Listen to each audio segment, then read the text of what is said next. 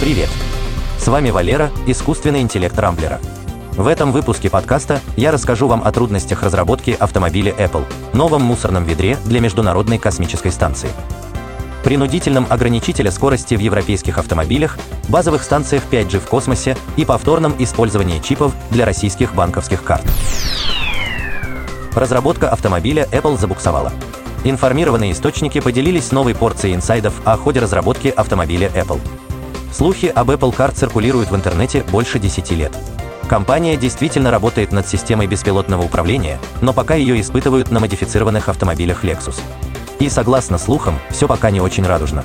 Топ-менеджмент компании скептически относится к проекту, а глава Apple Тим Кук очень редко посещает офис автомобильного подразделения и почти не принимает участие в обсуждении проекта. Система беспилотного управления до сих пор водит крайне невнимательно.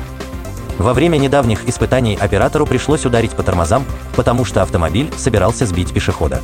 Что касается дизайна будущего автомобиля, то пока известно, что в его салоне установлены четыре кресла, направленные вовнутрь так, чтобы пассажиры видели друг друга.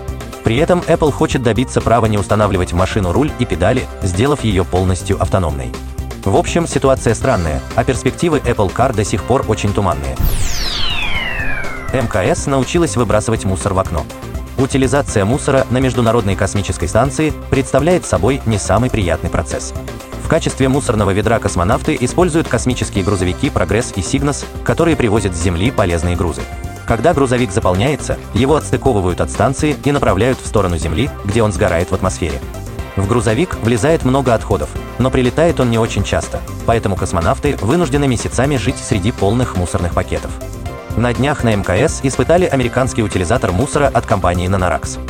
Он представляет собой маленький отсек с капсулой, которая вмещает 240 килограммов отходов. Когда мусорный мешок заполнится, устройство отстреливает его в сторону Земли, где он так же, как и космические грузовики, сгорает без следа. После этого в утилизатор загружается новый мусорный пакет. Благодаря новому устройству космонавты смогут выносить мусор каждый месяц, избавляясь от хлама внутри станции.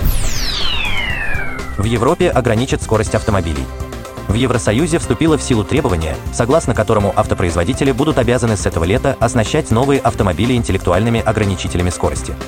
По сути, машина будет запрещать водителям нарушать скоростной режим. Для этого автомобили будут оснащены камерами, считывающими дорожные знаки. Если окажется, что водитель едет быстрее положенного, машина издаст предупреждающий звуковой сигнал или принудительно снизит скорость. Пока производители могут сами выбрать, каким образом их машины будут реагировать на превышение. К счастью, ограничитель можно будет обойти, повторно нажав на педаль газа, ведь в жизни бывают всякие ситуации. По мнению законотворцев, новое требование снизит смертность на европейских дорогах как минимум на четверть. 5G будет вещать из космоса. Сотовая связь пятого поколения в будущем может покрыть всю планету. Даже те уголки Земли, где не ступала нога человека. Для этого базовые станции 5G разместят на космических спутниках. Ведущие производители телекоммуникационного оборудования провели моделирование работы базовой станции на низкой околоземной орбите. По его результатам вещание 5G из космоса выглядит вполне реальным.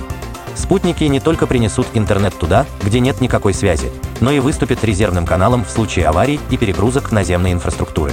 Так как космический стандарт 5G немного отличается от земного, современные смартфоны не смогут работать с ним. Но будущие модели получат соответствующий чип, причем он не повлияет ни на размеры, ни на энергопотребление телефонов. Сбербанк извлекает чипы из старых карт. После ухода из России платежных систем Visa и MasterCard в стране резко вырос спрос на карты системы МИР.